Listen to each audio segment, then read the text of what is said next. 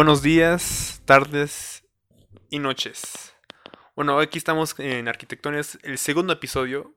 Ah, aquí conmigo está José Salas. Y Aldana. y yo, Emanuel Castro. Bueno, No te se me olvidó. Pero a ver, cuéntanos, José, ¿de qué, de qué vamos a hablar hoy? ah, bueno, justo este episodio queríamos eh, darle un poquito de seguimiento al episodio anterior.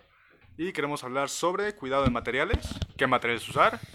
Y un poquito recomendaciones de las, de, pues sí, lo mismo, ¿no? De materiales que hemos usado nosotros a lo largo de la carrera. Eh, para los que no sepan, vamos en quinto semestre de arquitectura. Estamos estudiando en el Tecnológico Monterrey.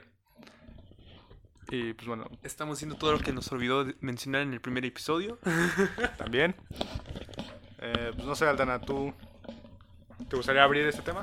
Ah, claramente, ya que comenzamos con lo del cuidado, yo quiero decir que uno de mis estilógrafos ya no funciona por no haberlo cuidado.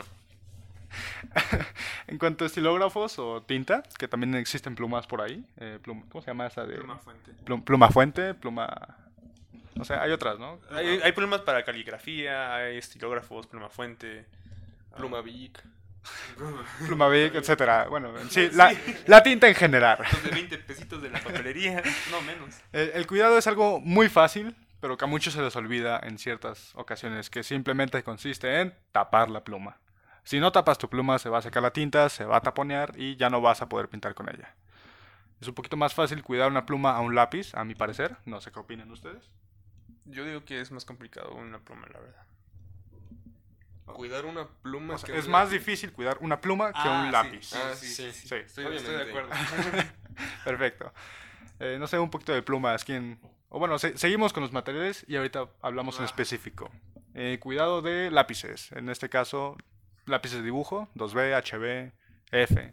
Incluso, 8B. incluso de eh, um, portaminas también. Portaminas también es algo muy importante.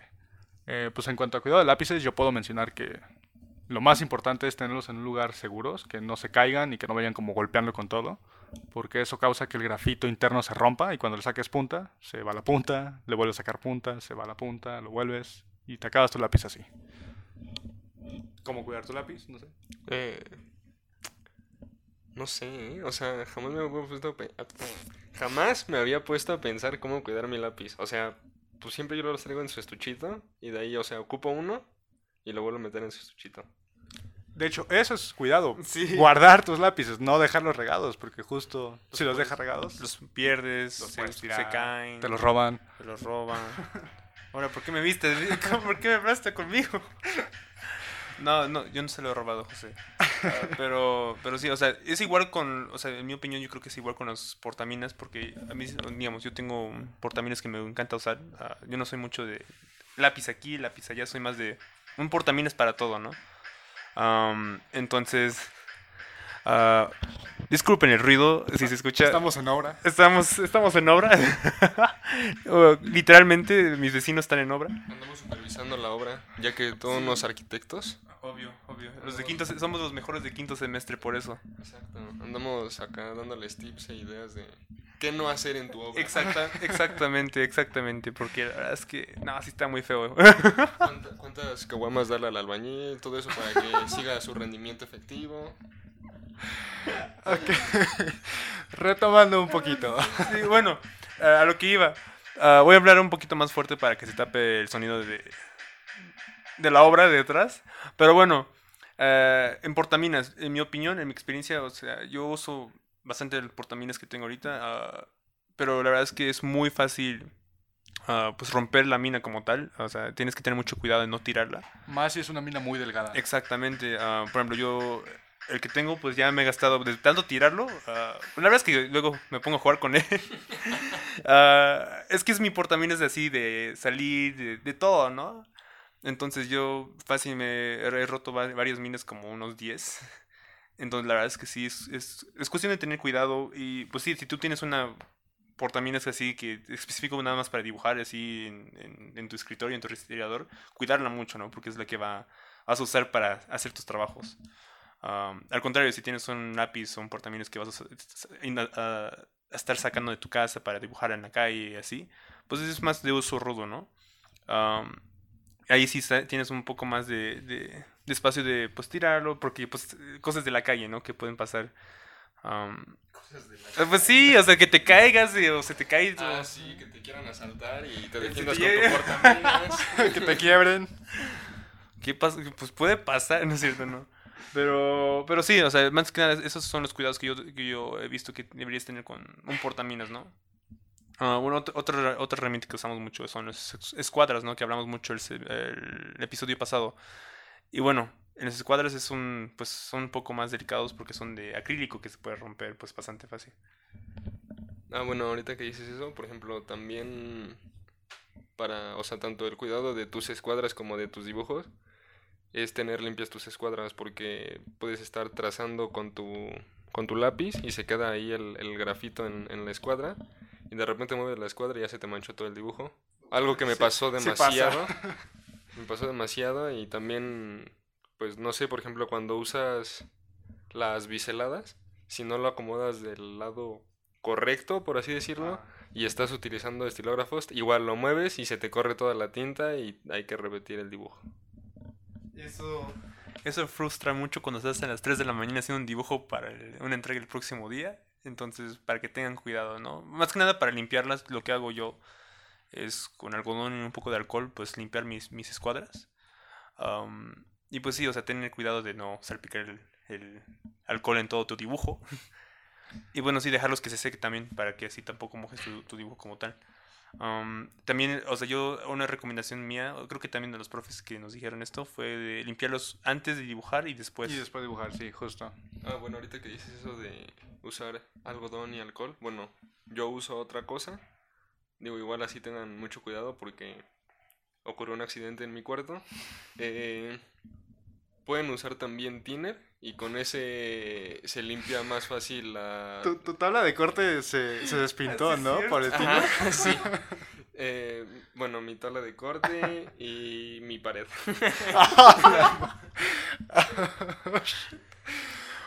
bueno, otro material que yo, que yo uso y que, eh, bueno, intento cuidar son los pinceles. A mí me gusta mucho usar acuarelas.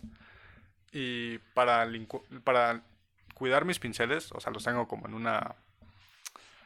No sé cómo decirlo, como una cajita. Es que no es una cajita. Bueno, vamos a decir una cajita. Y siempre cuando lo estoy usando, pues siempre intento como estar desquintando la pintura que ya no uso. Y una vez acabado como el dibujo, la pintura que estoy haciendo, eh, los dejo remojando unos cuantos minutos, los saco y con una microfibra les quito, les intento quitar como lo mayor de pintura posible. Los dejo secar y después de ratito les doy otra pasada para quitar el exceso de, o bueno, los residuos de pintura que quedaron. Este, una vez quedó como durito el pincel, lo muevo y prácticamente eso que está durito es la, la pintura. Entonces al mover se rompe la pintura y pues, se cae como lo último exceso que quedó. Eh, no sé si quieran decir de alguna otra cosa. Ah, nada más así algo extra. Eh, lo mismo del cuidado de los escuadras también aplica para la regla T. Ah, es lo único que, que tiene que hablar sobre eso. Qué gran aporte, güey. Este, bueno, dejando un poquito de lado el cuidado de las cosas, podemos hablar un poquito sobre qué materiales o, bueno, marcas favoritas que tenemos, si es que tienen alguna, o cuáles son sus preferencias en cuanto a, eh, pues sí, marcas. Ah, bueno, empezando con lo que hablamos hace rato en los estilógrafos. Bueno, ah, quería decir que, bueno, hay dos tipos de estilógrafos, los recargables y los des- desechables. Y bueno, para mí, en mi opinión, a mí me encantan mucho los estilógrafos desechables de Micron. Yo creo que es, es una marca japonesa, según yo. Ah, Sí, Sakura Micron, ¿no? sí, la verdad es que son unos ah, estilógrafos muy recomendables, ah, porque la verdad es que son trabajan muy bien, son muy fáciles de usar, ah, son más fáciles que de usar que los, los rellenables, la verdad. Bastante. Y bueno, en cuanto termines uno, pues lo puedes tirar y comprarte otra, así, nuevecita y otra vez a dibujar, ¿no? Ya yendo a un poco a lo que son los estilógrafos eh, rellenables, yo recomiendo mucho, pues, eh, lo que todo el mundo compra, ¿no? Styler. Pero esos son los únicos que he tenido yo. Solo tengo tres al momento y pues... ah, si tuviera que escoger, este- escogería los Micron, la verdad. Yo recomiendo más los, los desechables. Siento que es mucho más fácil manejar un, ajá, justo un desechable y pues, pues sí, creo que es eso. Sí, porque eh, el rellenable tienes que darle más, pues...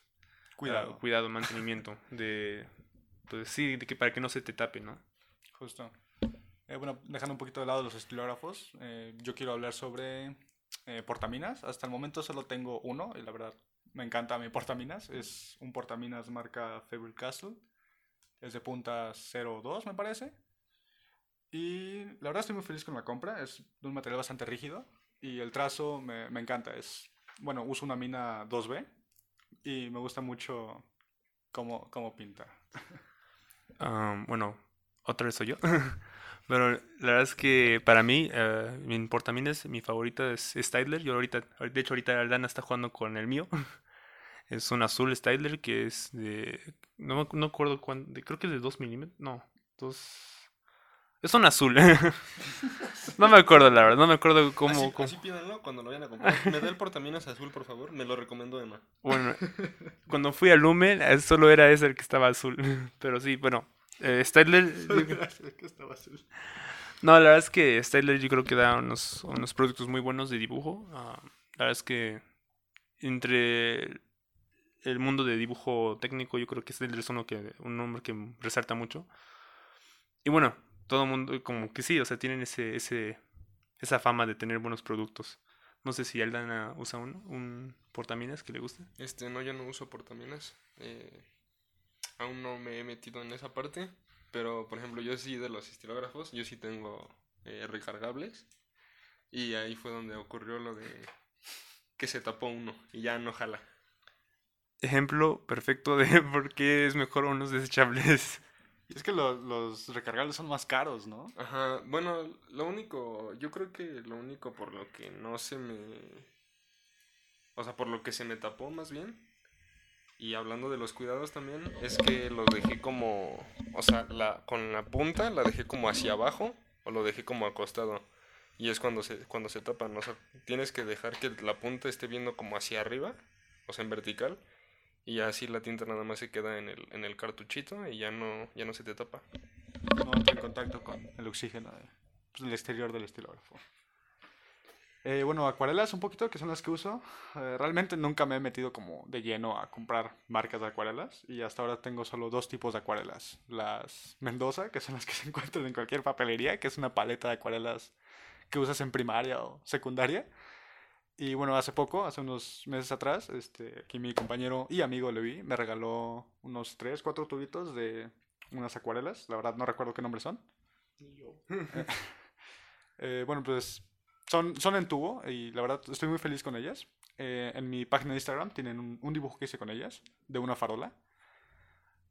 Y pues eso, la verdad no, no, no, no se me ocurre algún otro material que use.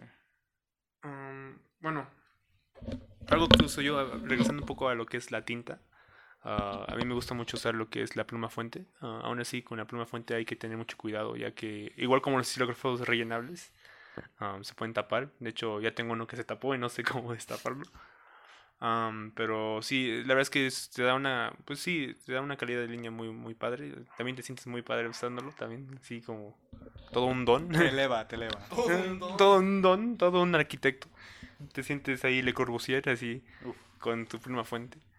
Ah, pero sí, yo creo que eh, no es una compra, compra necesaria para hacerlo, pero es una buena herramienta a tener si quieres aprenderlo. Todo a su tiempo. Sí, exacto. Y bueno, yo creo que para primero deberías aprender cómo usar los estilógrafos y ya de ahí pasar a lo que es la pluma fuente.